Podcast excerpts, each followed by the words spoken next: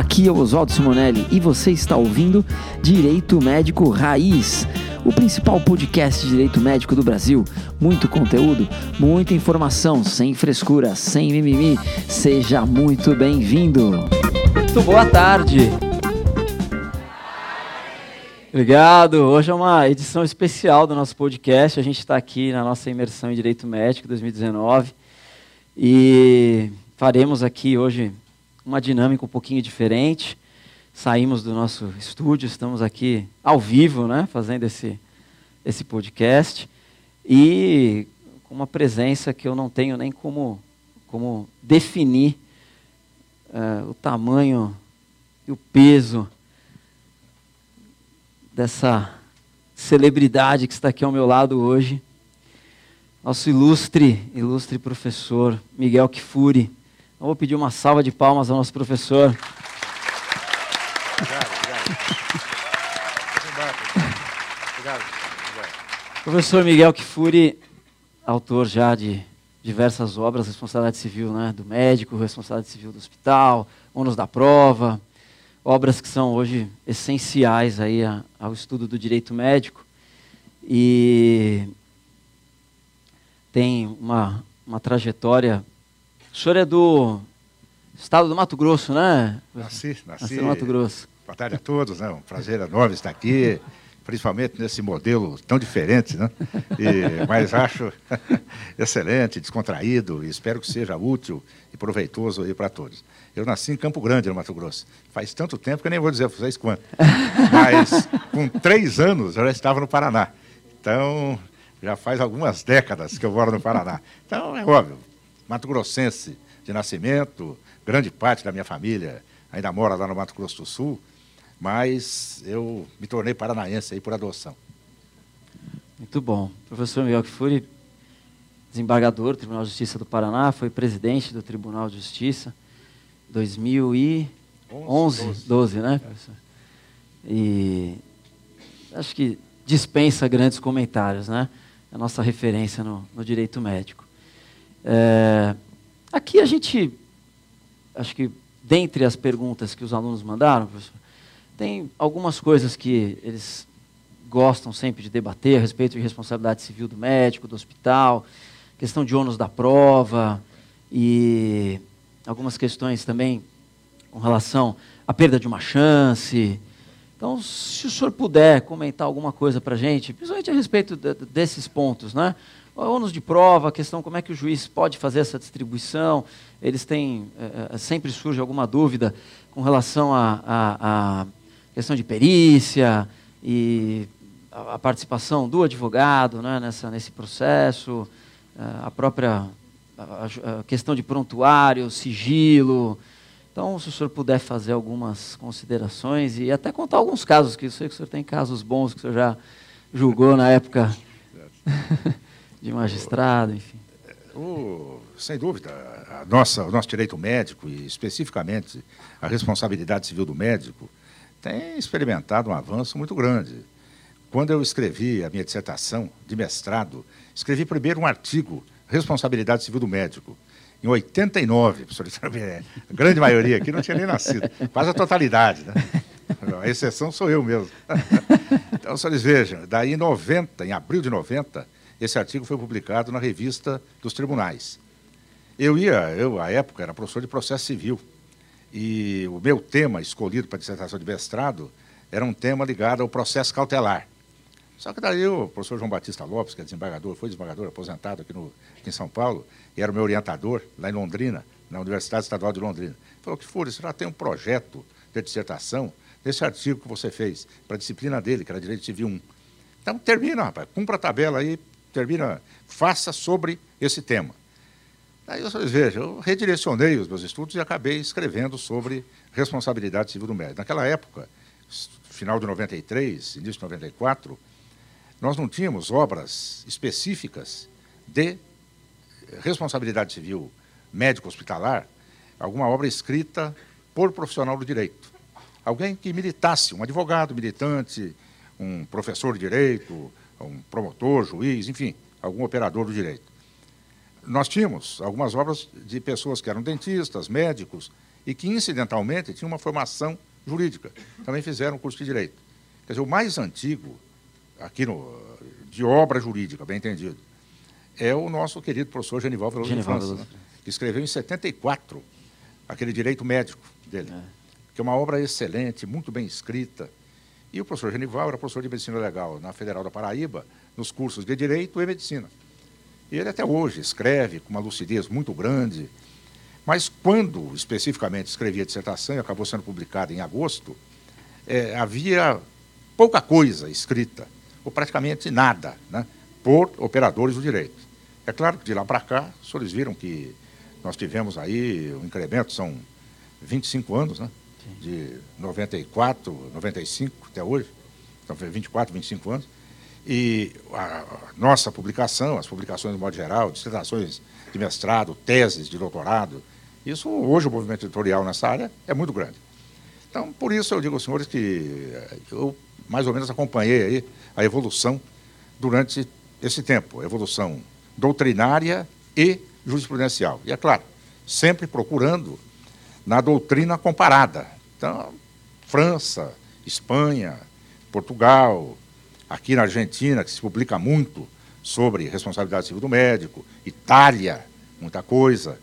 Eu tenho lá uns livros até em alemão, só que alemão eu não consigo ler de jeito mas, mas ganhei, né? acabei recebendo de alguns alunos tal. Oh, professor, fui para a Alemanha, trouxe um livro aqui de responsabilidade civil do médico. E é isso, e nós temos lá em Curitiba um grupo de pesquisa, eu dou aula num doutorado e mestrado, e os professores do doutorado e mestrado têm que liderar ali um grupo de pesquisa de iniciação científica. Então, nós temos um grupo que estuda o direito da saúde e empresas médicas, que o, a linha de pesquisa do mestrado é cidadania e empresa, direito empresarial e cidadania. Então, vocês vejam, e é claro, o que foi dito aqui é um fato. É, a evolução da jurisprudência também dita muito. Responsabilidade civil, não tem como a gente aprender, estudar, se aprofundar, porque os senhores vejam, a gente pode ter alguma ideia inovadora, mas enquanto essa ideia ou essa linha de argumentação, de raciocínio, não é utilizada pelos tribunais, enfim, não encontra aí uma certa consagração jurisprudencial, fica mais nesse ambiente mais restrito da gente, acadêmico, e aí por diante. Então, por isso também essa questão dos casos, né? Nós sempre temos que ver como os tribunais interpretam determinadas questões e aplicam no dia a dia. E o que eu tenho procurado fazer até nos meus livros aí é justamente isso. E os senhores vejam, eu, eu sou juiz né, de carreira, ainda hoje não me aposentei ainda. PEC da Bengala. cara, daqui a pouco vão criar PEC UTI. Com andador, tudo, né? E o, mas eu. Só que atualmente eu estou no crime. Então eu tenho tido bastante contato com homicídio culposo, né? que é atribuído aos médicos. E, mas não estou constantemente verificando a doutrina, jurisprudência. E por isso eu achei muito interessante essa questão das perguntas diretas e a gente poder desenvolver aí alguns Sim. temas. Mas, atendendo especificamente o que foi dito, vocês vejam, hoje o que há de mais, não trabalhoso, mas que suscita o nosso interesse mais a miúde aí, na, no âmbito da responsabilidade civil do médico. Questão do consentimento informado, até um dos senhores conversava comigo aqui um pouquinho antes. Vocês têm visto que os tribunais eles têm penalizado a falta de obtenção do consentimento informado. Nós, tá, até está mencionado aqui nas questões que nós vamos ver, essa recente resolução do Conselho Federal de Medicina, no tocante à recusa de intervenção ou tratamento, autonomia da vontade. O paciente ele pode agora, até com apoio, apoio não haveria necessidade né, da resolução para apoiá-lo, porque o fundamento dessa doutrina do consentimento informado é constitucional. Então, diz com a dignidade da pessoa humana, diz com a inviolabilidade do nosso físico, da nossa integridade física. Então, a base essa base é, jurídica de toda a doutrina do consentimento informado é constitucional. Os senhores têm lá o artigo 15 do Código Civil, que diz que ninguém será poderá ser submetido a intervenção ou tratamento com risco, diz o código, né? risco de vida, risco para a vida dele, se não expressar o seu consentimento. Esse consentimento após, evidentemente, receber as informações. Quais são essas informações, basicamente? Diz, olha, qual o benefício que se espera dessa intervenção? É tal benefício. Isso vai fazer bem para você, vai te curar, ou, enfim, vai te proporcionar uma vida mais longa, e aí por diante. Qual o risco que você corre? Estatisticamente, você tem um risco de 4% de haver tal evento adverso, tal intercorrência. Tem um risco um pouco maior, de 10%, aí nos casos que são registrados na literatura médica mundial, nessas revistas de científicas, médicas, publicadas na Inglaterra, Alemanha, Estados Unidos, Canadá, que são publicações acatadas no mundo todo. Então, estatisticamente, há também esse risco. Enfim, o médico expõe benefícios esperados e riscos que o paciente poderá correr. O senhor, seu João, está disposto a se submeter a essa intervenção? Olha, doutor, estou pensando bem, esse risco e o benefício que eu vou ganhar aí com isso, eu vou, vou enfrentar a cirurgia. Então, o senhor assine aqui, tem um termo simples, né, vazado no português, absolutamente compreensível, e isso funciona. E, em Portugal, no Código Penal, há uma excludente de tipicidade. Então, a atividade do médico, vamos imaginar o seguinte: o médico, nessa intervenção, ele age com absoluta correção. Não se identifica nenhuma forma de culpa. Ele não foi imprudente, negligente, imperito, absolutamente. E o objetivo colimado por ele foi atingido. Então, aquilo que se esperava de benefício para a saúde do paciente, isso foi alcançado. Só que sobreveio esse dano colateral. Esse dano que também era previsto, que poderia estatisticamente ocorrer. Infelizmente, naquele caso, aconteceu. Com o consentimento, o médico não cometeu nenhum crime e também será vedado ao paciente buscar uma indenização no juízo civil. Então, senhores vejam, daí a importância do consentimento informado. Tivemos um caso lá no Paraná. O cidadão com câncer de próstata já bastante avançado. O médico explicou, seu João, a única maneira de curar esse seu câncer, nós teremos que fazer uma orquiectomia. O senhor vai ter que extirpar os testículos, que já temos aí metástase e tal, e tem que extirpar. O senhor concorda? O cidadão expressou seu consentimento. E, após a cirurgia bem sucedida, quer dizer, a questão do câncer foi, né, o câncer foi curado, o paciente ingressou com uma ação de reparação de danos no cível, dizendo que ele não tinha expressado o consentimento dele, ele não sabia, não tinha ciência de que perderia os testículos, que os testículos seriam extirpados. O médico mostrou né, o termo de consentimento e disse, olha, eu avisei, pediu o consentimento dele, a esposa estava ao lado dele no momento, e ele concordou. Então, a demanda, evidentemente, foi julgada improcedente. O tribunal manteve a decisão da improcedência.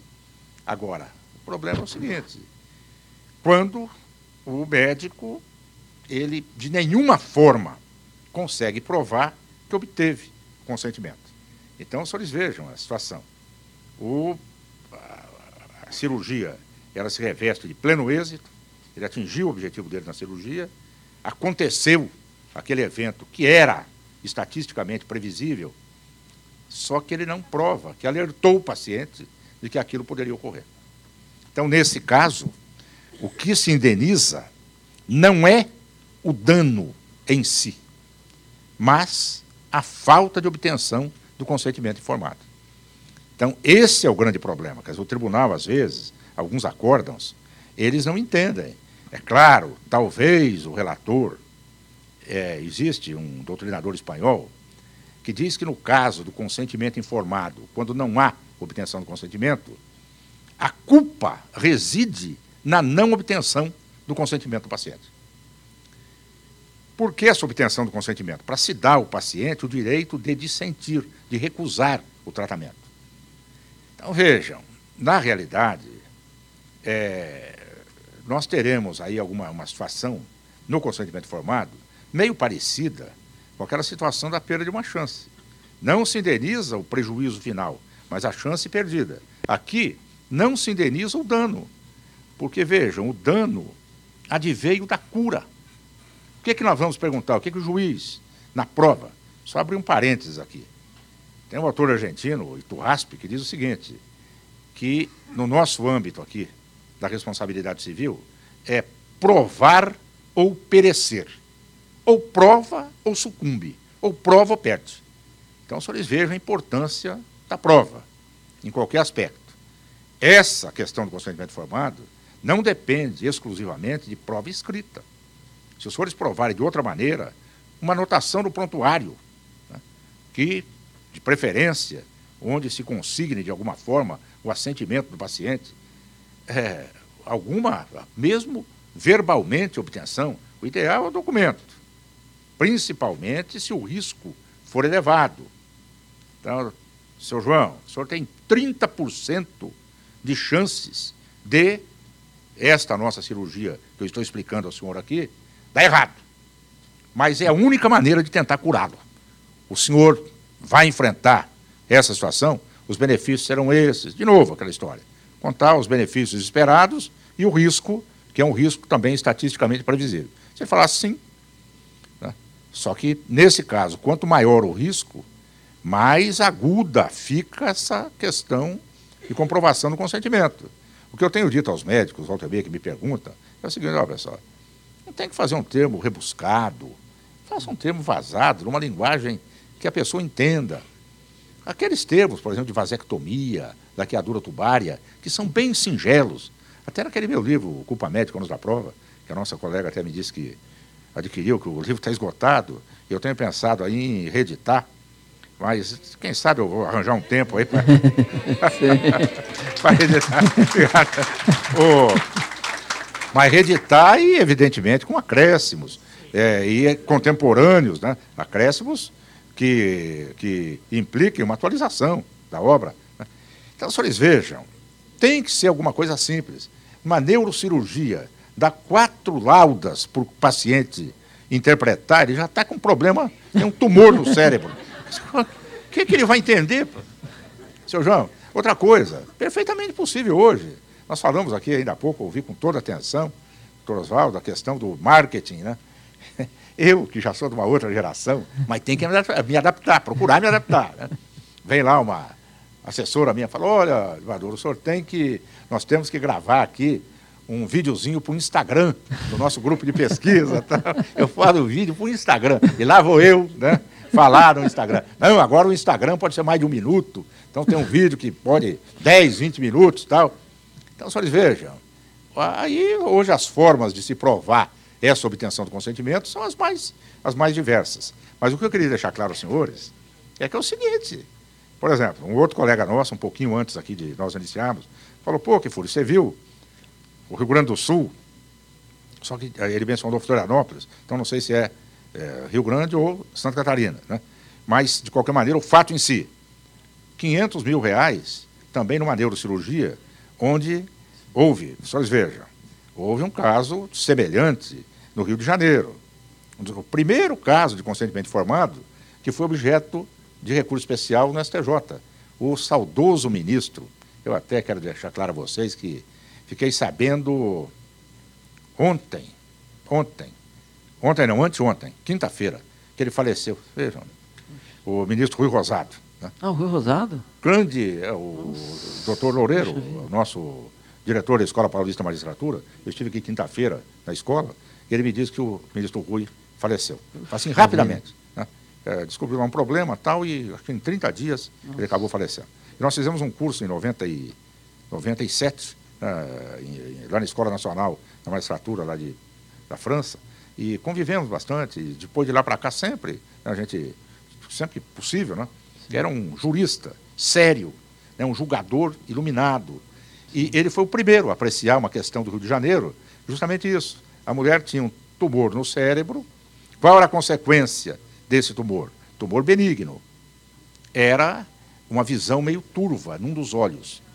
ela se submeteu à cirurgia, neurocirurgia, com outro médico que não aquele com quem ela havia mantido contato, tal, que foi para um congresso no exterior, e resultado da cirurgia: cegueira bilateral completa.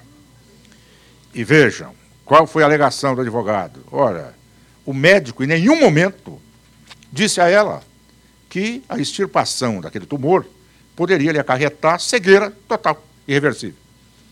E, naquele caso, houve danos morais na ordem de 300 mil reais e pensionamento vitalício. Né? Enquanto a mulher vivesse, receberia um pensionamento igual a um salário mínimo por mês. Então, senhores vejam que o problema é o seguinte: nós teremos que considerar na quantificação do dano o benefício obtido pelo paciente. Pô, ele foi curado, sofreu aquele dano colateral, que às vezes é um dano que não é um dano permanente, um dano sanável. Claro, houve o dano moral de receber, de sofrer aquela lesão ou algo do gênero, mas e o benefício que ele oferiu com, com a cirurgia, que foi muito bem realizada? Então, isso os juízes deverão levar em conta. Então, não há essa causalidade é, direta entre a, o não consentimento, a não obtenção do consentimento, a não oportunização ao paciente do direito de dizer não, não é? e o dano que ele sofreu. Então, senhores vejam, essa questão do consentimento vai ser complicada. Um dia desses, chegou lá no tribunal, o, o meu vizinho é juiz de uma das câmaras de responsabilidade civil. Eu integrava a oitava, são três no Paraná, oitava, nona e décima. E ele, quando tem algum problema de responsabilidade médica, às vezes trocamos ideias, tal, coincidentemente. Daí, qual foi o caso? Uma médica tinha que fazer uma cirurgia de colocação daquele tal de sling. A, a mulher tinha uma certa, não incontinência urinária, mas com algum esforço, quando ela se submetia a algum esforço, havia perda de urina. Isso aí é, é uma coisa que ocorre com a mulher depois de uma certa idade, aí, né, sei lá, ao redor de 50, mais de 50. E o que aconteceu? Vezes até menos, mas, mas 50 nova ainda. Né? 60 está jovem. Aquela música do Roberto Carlos, a mulher de 40, tem que mudar para a mulher de 80. Né? Não, cá entre nós, as mulheres têm se mantido sempre jovens. Né? Então vejam bem, se a minha mulher ouvir isso, ela vai ficar feliz. Vai falar, pô, esse cara. Mas vejam, mas vejam bem, de qualquer maneira, essa mulher se submeteu a essa cirurgia, o consentimento informado. A médica disse: Olha, dona Maria, eu vou colocar o sling na senhora. Na hora da cirurgia, a médica passou mal, teve um mal súbito. Nem começou a cirurgia, se retirou da sala de cirurgia, veio um colega e não fez essa cirurgia do sling. Fez uma cirurgia convencional, que consiste lá em se levantar um pouco a bexiga, uma, um reposicionamento tal. O que aconteceu? A senhora continuou com aquela perda de urina.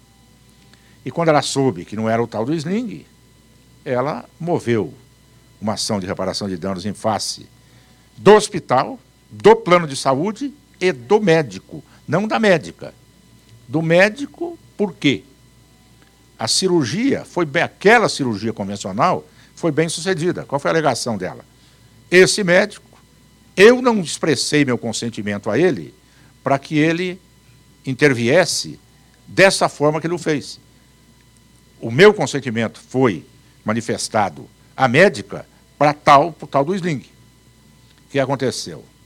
Dois mil reais de acordo em relação ao plano de saúde, oito mil para o hospital e a juíza combinou 25 mil reais de danos morais ao médico. Porque na, na sequência ela se submeteu a outra forma, que era a tal do sling, ficou satisfeitíssima. Ela disse que o dano moral daquela cirurgia, que acabou ficando lá com uma cicatriz também, não sei. Achei que exagerou um pouco no, no, na quantificação. Mas aquilo que eu sempre digo, né? Cada cabeça uma sentença. Por isso, da importância dessas etapas na quantificação esse tipo de raciocínio, saber exatamente o que levou o juiz a estipular 500 mil reais. Pô, doutor, o senhor levou em consideração o benefício que o cidadão obteve com a cirurgia? Claro, se não obteve benefício nenhum, né? a cirurgia foi desastrosa, é claro que se houver culpa direta, essa relação causal direta entre a atuação do médico e o dano, daí nós não vamos falar em consentimento. O consentimento fica em segundo plano. Ele vai ser acionado por culpa médica. Ele errou. Mas o que eu queria dizer aos senhores de início é que, efetivamente, esse consentimento informado, a doutrina do consentimento informado, vai exigir de nós um estudo mais, é, mais apropriado. Vamos ter que ver mais essas questões da quantificação, porque está chegando aí. Né? Já muito juiz tem firmado. Outra coisa, chegou o STJ. Tem um acórdão muito interessante do ministro Luiz Felipe Salomão, onde ele analisou essa questão da falta de informação. Houve um caso aí de Minas Gerais que também, pela falta de informação, em consulta pré-anestésica. Eu também achei que ali é, houve um certo exagero na combinação da indenização, deram 150 mil reais. Mas vejam, hoje os senhores verão, se procurar consentimento informado, consentimento lá na jurisprudência do STJ, os senhores verão muitos acordos. Aqui em São Paulo, que o movimento de recursos é enorme, os senhores verão, quer dizer, aqui em São Paulo ocorrem as coisas antes de ocorrer no resto do Brasil. Veja essa questão de medicina robótica, né, essa intervenção do robô da 20. Eu até fui ver um dia desse aí, funcionar o robô lá no Hospital do Câncer, lá em Curitiba, Erasto Gertner, para ver como funcionava aquilo. Que até inseri aqui nessa edição do Responsabilidade dos Hospitais um capítulozinho de medicina robótica. Então, senhores vejam, aqui questão do plano de saúde. O plano de saúde se recusa a pagar a cirurgia robótica, por exemplo, na prostatectomia. É óbvio que o resultado na prostatectomia é muito mais satisfatório quando a intervenção se faz com o robô. O punho do robô, ele gira 360 graus, em sete eixos e ele é escalonado, o movimento é milimétrico. Então, ele alcança o instrumento robótico né, com o instrumento de corte. Ele vai alcançar uma posição ali para fazer a extirpação da próstata que a mão do cirurgião dificilmente alcança. Outra coisa, a visibilidade, a visão tridimensional, né, então, aquele monitor, eu experimentei lá o negócio. Eu sou zero à esquerda aqui, né? Porque são dois joysticks, né? É, dois, o senhor enfia ali o indicador e o polegar naquilo, nos dois.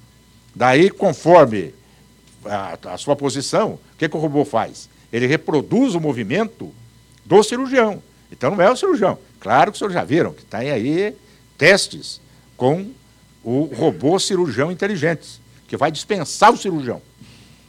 Ele vai ter um software vai ser alimentado com dados que ele vai realizar a cirurgia. Só que estão fazendo essa, essa, esse teste em porcos, né? não começaram ainda no ser humano. Mas os senhores vejam bem, essa questão é, também aí do, do custo, qual é o custo da, da intervenção? O dobro. Daí os planos de saúde recrutam, ah, isso é experimental. Aqui São Paulo tem vários acórdãos, né? Lá no Paraná não aconteceu isso. Só tem um hospital que tem, agora tem dois, não tem um em Londrina. Então, são 50 hoje, robôs no Brasil inteiro. Então tem muita capital por aí que tem lutado robô. Daqui a pouco, responsabilidade civil, os senhores vão ter que analisar os três aspectos. Né? Ver se é responsabilidade civil do fabricante, porque a falha foi do próprio robô, verificar se a responsabilidade civil é do hospital, porque a manutenção foi mal feita. Tem lá um kit que a gente tem que trocar de 10 ou 20 a cada 10 ou 20 cirurgias, e não houve a troca, aquilo é caro. Tá então se utilizou um material ali vencido, por exemplo, ou infectado, sei lá de que forma. Claro que aí foi falha atribuível ao hospital. Ou se foi um ato essencialmente médico. Se foi o próprio médico ali, no momento de manipular o robô, né, se ele falhou, foi imperito. Teve pouca formação, por exemplo, também o hospital poderá ser responsabilizado, que ele não cumpriu aquela carga horária mínima e já se meteu a fazer cirurgia robótica. Então, senhores vejam, a medicina está evoluindo. Telemedicina. Lembram? No começo da responsabilidade civil do médico, ele dizia, pô, é, caracteriza negligência e até mesmo imprudência o médico que prescreve pelo telefone. Lembra? Quer dizer, ele tem que ver o paciente, aquele contato pessoal. Claro, nós teríamos o afastamento dessa determinação quando ocorresse o quê? Urgência. Tem jeito. Outra, outra hipótese. O sujeito é paciente daquele médico faz 10 anos. Ele conhece cada, cada respiração do paciente. Então ele pode, por telefone. Todos nós sabemos que hoje, a nos Estados Unidos, a medicina, a telemedicina surgiu em 1920. E agora, os senhores estão vendo aí, tudo por internet, feito com um iPad especialmente adaptado. Você entra numa fazenda nos Estados Unidos, ele monitora, o médico, a 300, 400 quilômetros, recebe aqueles dados e verifica qualquer alteração na saúde daquele povo, principalmente pessoas de mais idade.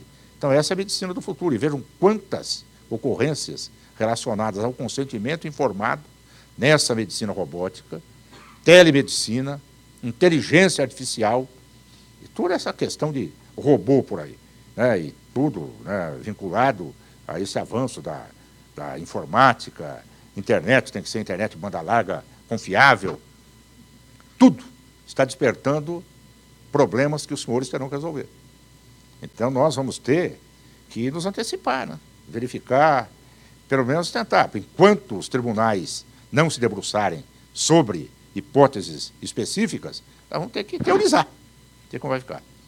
Mas eu, só para encerrar aqui essa parte inicial, você já não aguenta mais, né? Fala, você está falando demais. Imagina. Vou parar de falar aqui. A situação é a seguinte. É, eu acho que esse tipo de formato aqui, de, de imersão, como o senhor viu o doutor Oswaldo dizendo, é, isso é muito produtivo, porque eu acredito que seja essa troca de experiências, né, até os senhores conversando entre si, cada um de vários da, locais aqui, não só de São Paulo, mas de todos os estados, é, Goiás, como eu vi aqui, estados do Nordeste, nossa querida Bahia, e aí por diante. Então, senhores vejam, eu acredito que nós temos esse, pessoal, me parece, eu estou tomando contato agora, né? Bem, na verdade, o dia que o senhor falou lá com a minha assessora, ela disse, ó, é um formato diferente, eu estava viajando, por isso que eu, eu acho que, cá entre nós, porque sempre que a gente vai falar sobre um tema, a gente sai da palestra, ou do contato ali, da aula, seja o que for, com aquela sensação de que não atingiu o objetivo. Quer dizer, não, será que o pessoal entendeu? Será que eu, eu abordei os aspectos mais relevantes? Às vezes a gente esquece algum detalhezinho, e depois fico pensando, pô, isso era tão importante, eu não, acabei não falando. Né? Agora, aqui, eu acho que esse diálogo aberto, as pessoas daqui a pouco poderão perguntar o que foi, tal coisa, isso, eu acho que é a maneira, acho que é uma maneira bem produtiva. Eu acredito que, que a gente atinja mais objetivo que só chegar aqui e ficar, né? falando aí. Tal. É, é um dia inteiro, né? Então, as pessoas normalmente vão, vão se desgastando, vão ficando cansadas. Então, quanto mais dinâmico a gente fizer, mais claro. estimular que eles participem, né? Daqui a pouco vou dar uns berros aqui. Isso, ótimo. um triplo Excelente. carpado até lá e botar aqui. E daí o pessoal vai acordar. Mas, eh, você entendeu? Mas que bom, mas é, que, o espírito é esse é, mesmo. E eu, eu me coloco à disposição. É, só para encerrar aqui esse primeiro aspecto, é, há uma pergunta, mas eu já vou antecipar, que a gente falava da resolução do, do Conselho, Isso. Né, essa, a recusa, quanto, recusa terapêutica, a recusa né, de, de, de, terapia, de tratamento. Quando eu escrevi em 93 a dissertação, eu reproduzi, se os senhores têm o livro aí, tem muita gente que eu vi que até tive a honra de autografar, o Responsabilidade Civil do Médico, quando eu falei ali Testemunhas de Jeová, especificamente, que na Inglaterra, a Inglaterra sempre colocou em primeiro plano a autonomia da vontade do paciente. Então, senhores vejam, se o paciente, naquelas condições que estão descritas na resolução, consciente, lúcido, lúcido orientado, é, capaz, é, expressando, manifestando livremente sua vontade e tal, se ele fala, eu não quero o tratamento, o médico, ao médico não é dado impor, obrigá-lo a submeter ao tratamento. Que no Brasil aconteceu o seguinte: se o médico, em nome de salvar a vida do paciente, ele agia em desacordo com a vontade do paciente, o tribunal não punia o médico. Por quê? Pô, meu companheiro, você salvou a vida do. Agora você vai ser punido porque salvou a vida. Ele não queria a transfusão, mas fez a transfusão e salvou a vida dele. É claro que os senhores esqueçam essa doutrina em relação aos menores. Né? Em relação ao menor, não tem esse negócio de se opor. Ou, ou, ou se o pai disser, eu não quero a transfusão, o filho menor, o médico tem que fazer o que for possível para salvar a vida da criança. Então, nós estamos falando de pessoas maiores, capazes, aí por diante. Mas o que aconteceu? Os tribunais, a começar pelo Tribunal do Rio Grande do Sul, já vinham determinando o seguinte: que se, vejam, toda essa questão que os senhores conhecem aí, das diretivas antecipadas, tal do testamento vital, isso, se eu tiver numa situação de fase terminal aí de uma doença incurável, eu não quero nenhuma espécie de suporte artificial para prolongar minha vida. Quero morrer no meu tempo. Então não tem esse negócio de ficar com respiração artificial, diálise, é, circulação extracorpórea, ventilação mecânica. Não quero nada disso. Eu quero que as coisas aconteçam no seu tempo. E o Tribunal do Rio Grande do Sul vinha enfatizando esse aspecto. O que vale é a autodeterminação da pessoa humana, com base constitucional. Agora a resolução veio né, ratificar exatamente essa questão. É claro, com alguns detalhes, falando sobre objeção de consciência. Se o médico, por exemplo, por objeção de consciência, ele fala, não, eu não vou atendê-lo porque a minha consciência me compele a fazer tudo o que for necessário para salvar a sua vida. Só que já que o senhor não quer, o senhor procure outro médico. Eu vou encaminhá-lo para um colega com todas as informações necessárias, vou dizer qual é o estado atual da sua saúde, eu, mas eu não reúno mais condições de consciência de perseverar nesse tratamento. Então, isso também é previsto na resolução, que eu li rapidamente a resolução. Então, senhores vejam, é a questão da autodeterminação. Teve um caso lá de um motorista de caminhão no Rio Grande do Sul que teria que amputar o pé. Pena de uma gangrena se espalhar pelo corpo dele e matá-lo. Ele falou: meu pé não será amputado, o senhor vai morrer. Tentaram, junto ao judiciário, juiz, determinar que ele se submetesse à amputação. O juiz, não, ele é maior, capaz, está lúcido, tem que se obedecer à vontade dele. Agravo de instrumento. O desembargador no Rio Grande do Sul, o desembargador Armínio, ele negou a suspensão daquela determinação do juiz. Moral da história: morreu o cidadão. Confere? Morreu por quê? Foi determinação dele próprio. Sim. Né? O cara acabou morrendo. Então, os senhores vejam que essa é outra tendência, não. Hoje isso já se estabeleceu a tal ponto de ter agora essa, essa resolução que diz exatamente isso. Né? A, nós temos que respeitar a autodeterminação do paciente, né? a vontade do paciente. Então é. Desculpe. Não, imagina. a gente, a gente fica aqui ouvindo e até a hora que você puder ficar, Não, a gente está ouvindo. Esses, esses acordos aí, pessoal, esses dois que eu mencionei, é, eu mencionei, mencionei um só. Mais dois, porque um é de uma, uma professora aposentada, que vocês conhecem o caso, né? Que daí ela quiseram que se estabelecesse que obrigatoriamente se cumprisse o que ela havia manifestado nessas diretivas antecipadas, e apesar de haver um confronto ali entre uma oposição entre a vontade do neto e do filho dessa senhora. Aí, medida judicial, o juiz negou a imposição de essa paciente se submeter à diálise, foi para o tribunal, a mesma coisa que aconteceu ao senhor. Só que quando voltou, né, com a intimação para. Não é para fazer diálise. Ela tinha tido alta, ficou boa mulher. Saiu. Então, melhor assim. É melhor assim. Saiu. Do, mas esse, esses acordos eu coloquei aqui nesse. Escapa vermelho aqui, esse, eh, esse responsabilidade civil dos hospitais. Então, senhores vejam, é a tendência. Né? A tendência, mas nesse caso, evidentemente, recusa a terapia ou intervenção. E o caso mais conhecido é o das testemunhas de Jeová, que não podem se submeter por fedação bíblica, né? eles obedecem ali esse ensinamento bíblico, de não se alimentar com sangue de animais. Então, não pode haver é, essa transfusão. Tem que ser partir para um tratamento alternativo. Né? Dextrano, solução de Ringer. Eu falo isso também no livro, aí eu coloquei para vocês. Mas vejam, de qualquer maneira, teremos que obedecer. O médico terá que obedecer. É claro, houve aquele caso lá da violência obstétrica que a gente sempre lembra, né? Aquele caso lá de Torres, no Rio Grande do Sul. Lembram? Que a, a parturiente não queria o parto cesáreo. Ela queria parto por via baixa, parto vagínico. E a criança, uma menininha, se apresentava aquela apresentação pélvica, estava sentada a criança. E a médica falou, dona Maria, vai ser um parto difícil. Vejam, a, a resolução alude a esse conflito entre o direito da mãe e do feto. do feto. Então, o que aconteceu? A senhora vai ocasionar um sofrimento fetal à criança. A senhora pode morrer, a criança pode morrer, a criança pode nascer sequelada.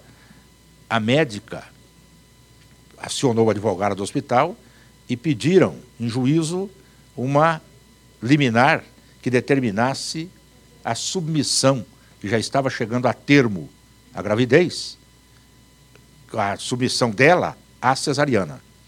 E a juíza plantonista deu a liminar, falou, pode submeter. Foi lá né, o oficial de justiça, na casa da senhora, com dois soldados da Brigada Militar do Rio Grande do Sul. Pegaram a mulher e só foram lá só para né, fazer aquela visita. Ô, dona Maria, tudo bem? Né? E ela, ela absolutamente, espontaneamente, foi pro. Coitada, né? Mas vejam, criança nasceu uma menininha saudável, 3,2 kg e pouco, né? E correu tudo bem. Agora, os senhores viram que as, essas entidades aí de proteção aos direitos da mulher se insurgiram de maneira violenta, dizendo isso é violência obstétrica. A mulher, ela é dona do seu corpo. Mas e daí, pessoal? E o direito do nascituro? Onde vai parar? Essa é uma questão também que os senhores vejam, que diz com essa autonomia da vontade. Até que ponto eu, né, a mulher vai dizer, a gestante, ela pode fazer com que a vontade dela prevaleça até sobre o eventual direito do coitado do, do feto ali, indefeso, né? Depende da mãe para tudo. Então, claro que vai nascer, vai continuar dependendo da mãe, mas daí já com uma maneira externa, aqui exterior e tal. Mas vejam, é uma questão, né, doutor? Sim, questão interessante. Sim, então, por hora, aqui nessa abordagem inicial, depois tem as perguntas, né? Daí eu, eu respondo para o senhor. Desculpe aí, o...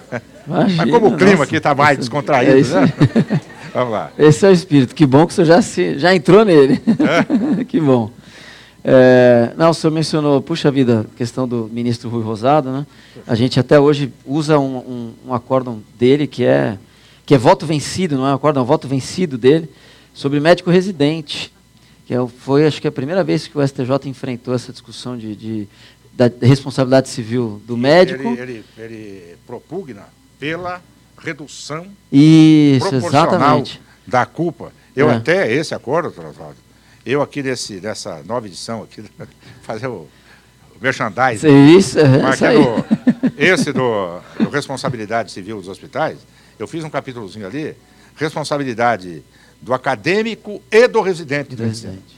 E essa decisão do STJ, e a decisão também, tem uma decisão, se não me engano, do Tribunal de Justiça de Goiás.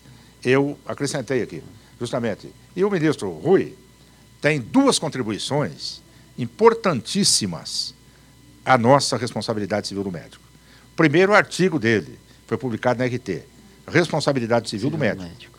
ministro Rui Rosário. É. Artigo ele escreveu, pessoal, esse artigo, Sim. também para uma revista de Derecho de Danos, aí da Argentina. Um artigo muito bom. E segundo, ele escreveu um artigo para aquela revista ali do, da Renovar, aquela revista jurídica, editada aqui no Rio de Janeiro, é, que também o ministro Carlos Alberto Direito, Menezes Direito, falecido, quando era ministro do STJ, sobre, ele defende, o ministro Rui, a aplicação ao cirurgião plástico, até objeto uma das perguntas aqui hoje, da disciplina, da obrigação de meio e não de resultado. Então, eu até naquele culpa médico da prova, eu, eu fiz menção, uma longa menção, reproduzi um bom trecho desse artigo dele, onde ele diz que também no, no exame da culpa, o juiz não poderia fazer distinção né, entre especialidades médicas. Ele deveria tratar todas as especialidades partindo desse pressuposto da obrigação de meio, porque todas as especialidades implicam essa área terapêutica, o imprevisível, aquilo que muitas vezes advém, um dano, não da atuação do médico, mas de algum aspecto endógeno, né, idiosincrásico, algo inerente ao organismo do próprio paciente. Então, esses artigos do ministro Rui, eu recomendo aos senhores procurar na internet, né, a gente vai encontrar ali é, Responsabilidade Civil do Médico, Rui Rosário Aguiar Júnior, e esse artigo dele, que nesse meu livro aí da Culpa Médica da Prova, eu faço alusão exatamente ao número da, da, revista tal, onde foi publicado. Mas é muito interessante. É, e também o senhor falou com relação ao consentimento, né? É interessante, eu só fazendo aqui um parênteses, a minha, a minha dissertação de mestrado, eu trabalhei em cima de terminalidade da vida, eutanásia, suicídio assistido tal. E um, um, uma das pessoas que eu, que eu, me aprofundei nos estudos foi o, o Jack Kevorkian, que era o Dr. Morte nos Estados Unidos, né, que virou até filme e tal, enfim, que ele defendia o suicídio assistido. E ele tinha uma, uma, a forma como ele pegava o consentimento dos pacientes que iam, iriam submeter ao suicídio assistido era gravada. Então ele montava uma câmera, né, daquelas da época, né, nos anos 80, aquelas câmeras grandes, né? Punha a pessoa sentada em frente à câmera, ele não aparecia e ele ficava fazendo perguntas. Você está lúcida? Pessoa, sim. Você está bem? Estou. Qual é o seu estado de saúde atual? Tal, tal, tal, tal. Por que, que você quer fazer o suicídio assistido? E aí ele guardava aquelas fitas como o termo de autorização, né? Então ele fazia isso por imagem, assim, já, já naquela época ele já tinha essa, essa ideia de retratar a autorização através da imagem, né? E, ele é um, é um, foi um sujeito muito peculiar, assim, depois para quem se interessar, até para ver o filme mesmo, enfim, quem faz é o, é o Alpatino, então dá todo um, né, um, um glamour para o filme, né? Mas é uma história muito interessante. E, e, e, ele fazia esses procedimentos, inclusive, saindo um pouco do assunto, mas só para pegar o gancho. É, ele tinha uma Kombi, né? E ele, visit, ele viajava os Estados Unidos, porque só o único estado que podia fazer isso era o Oregon. E aí ele tinha que dar um jeito de trazer as pessoas para o estado do Oregon. Tal. E, e aquelas coisas bem de americano, né? É, é nós, numa última viagem que nós fizemos lá, nós conhecemos essa Kombi. Essa Kombi está exposta no museu. Tem um museu nos Estados Unidos. Tem um museu nos Estados Unidos muito interessante que ele, ele tem um, um, um cidadão americano que chama Zack Bagan. Se vocês procurarem no YouTube, vocês vão achar. Ele tem um programa, inclusive na TV a cabo americana. Ele só trabalha com paranormalidades. Ele viaja os Estados Unidos atrás de paranormalidades. E ele arrematou essa Kombi. Ele arrematou essa Kombi. 30 mil dólares. Essa E ele colocou no museu, e aí fica disponível para visitação. Tá? Mas, fechando, eu só quis puxar a questão mesmo do termo de consentimento, que ele já, eh, a preocupação, obviamente, dele era tão grande, né? porque a pessoa ia morrer, enfim. Então ele tinha que ter a certeza de que aquela pessoa tinha autorizado isso, não podia ter nenhuma dúvida com relação. E, em alguns casos ele recusava. Ele não fazia o suicídio assistido porque ele entendia que a pessoa não estava com outros problemas, depressão tal e não era, não era caso, né? mas é, dada a importância desse termo de consentimento.